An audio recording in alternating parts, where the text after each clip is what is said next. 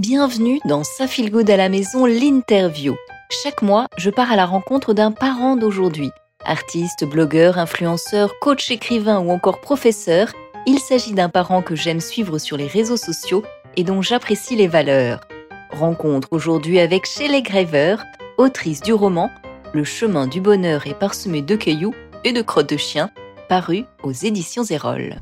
Bonjour, je m'appelle Shelley Graver, j'ai 48 ans, je suis auteur et actuellement en formation pour être coach de vie.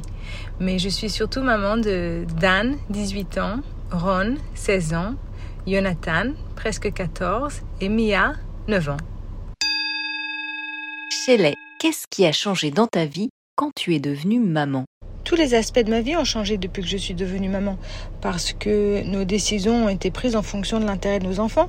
Donc que ce soit euh, notre lieu de résidence ou mon choix de carrière, notamment j'ai travaillé pendant longtemps avec mon mari parce que c'était pratique. Et puis après quelques années dans une entreprise où c'était compliqué à cause des horaires, je suis, je suis devenue freelance pour justement être disponible pour mes enfants.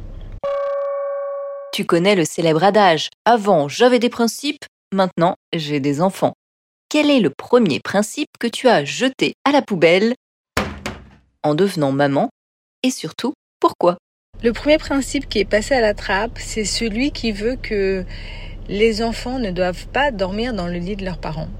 Et je suis absolument d'accord avec ça. Simplement, on y a renoncé très vite parce que concrètement, ramener un enfant au milieu de la nuit dans son lit, c'est épuisant. Et donc, au lieu de faire ça, on a acheté un lit plus grand, de 2 mètres sur 2 mètres. Voilà, on a, on a baissé les bras assez vite. Donc, même si les enfants ne se sont jamais endormis dans notre lit, ils sont toujours venus à un moment ou à un autre, euh, au milieu de la nuit, nous rejoindre. Et euh, pour être euh, confortable, on a choisi un lit plus grand et puis c'est tout.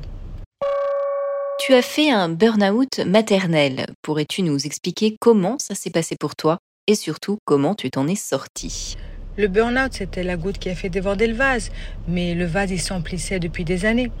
Donc euh, concrètement, la goutte qui a fait déborder le vase, c'était euh, dix jours de vacances avec mes enfants, où j'étais seule avec eux, et euh, c'était très très difficile, très épuisant. J'étais constamment en train de répondre à leurs besoins et pas du tout en train de prendre en compte les miens.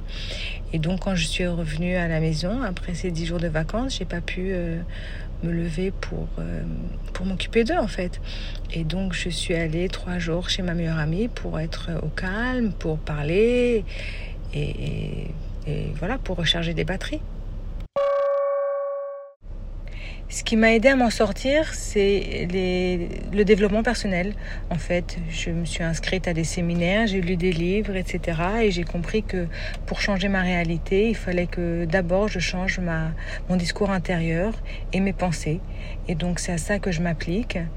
Et à part ça, je, je, prends soin de moi maintenant. Et notamment, pour moi, ça passe par euh, la méditation, le sport, etc. Tu l'as bien compris, avec ton burn-out, il est essentiel en tant que parent de prendre soin de soi. Mais prendre soin de soi, qu'est-ce que ça signifie exactement pour toi aujourd'hui? Prendre soin de soi, pour moi, ça signifie considérer ses besoins comme une priorité. Et je pense qu'on a tous besoin d'interaction sociale ou amicale. On a besoin de passer du temps de qualité avec notre conjoint. On a besoin de s'épanouir professionnellement, personnellement, mais ça demande du temps. Et donc c'est une décision de notre part d'attribuer dans notre agenda une plage horaire pour justement répondre à ces besoins. Et une sortie avec les copines ou un week-end en amoureux, ce n'est pas du luxe, c'est nécessaire, à mon sens. Et il y a des choses aussi qu'on peut faire dans la journée, ça prend 10 minutes, euh, comme euh, chanter, danser, rire, euh, coudre, écrire, faire sa liste de gratitude. Et ce sont 10 minutes qu'on a le droit de s'accorder. Et parfois, les mamans, elles n'arrivent même pas à s'accorder ces 10 minutes. Et pourtant, c'est essentiel. Tout au long de la journée ou bien tous les jours, on, peut s'accorder un petit peu de temps pour soi, dans le silence, si c'est ça qu'on aime ou dans la musique, ou, peu importe, mais, on est seul avec soi-même, ça me semble essentiel.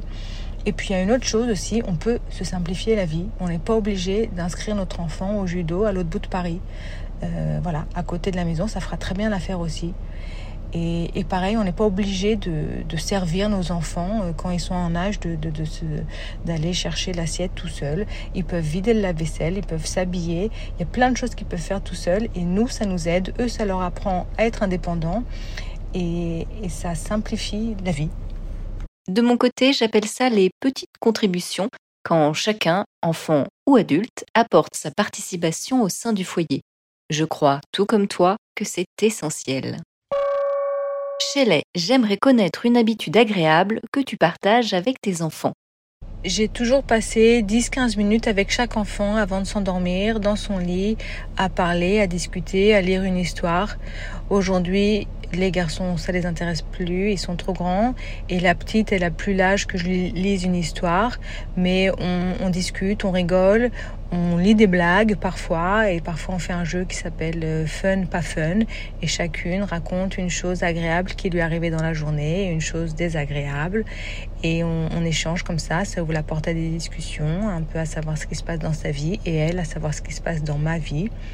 Et voilà, c'est un moment de qualité, de câlin et de fou rire. C'est le moment où je te laisse la parole, seul face aux parents qui nous écoutent. Un mot d'encouragement, une citation qui te parle, un court poème qui fait écho à ta parentalité, une dernière confidence ou bien un petit tips avant de partir. Let's go, Shelley. J'ai compris que mes enfants se comportaient comme des enfants et que leurs disputes, les pleurs, les cris, c'était normal.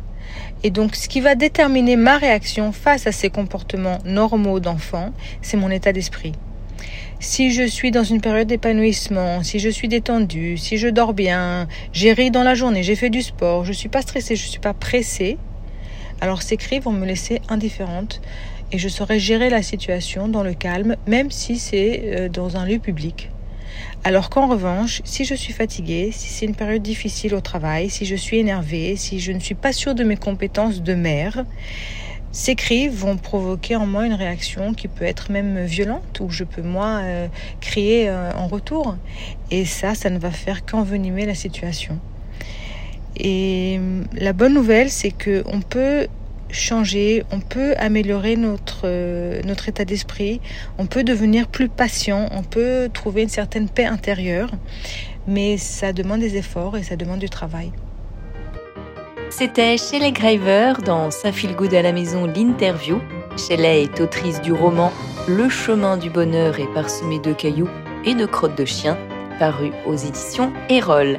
À très vite et surtout, prenez soin de vous.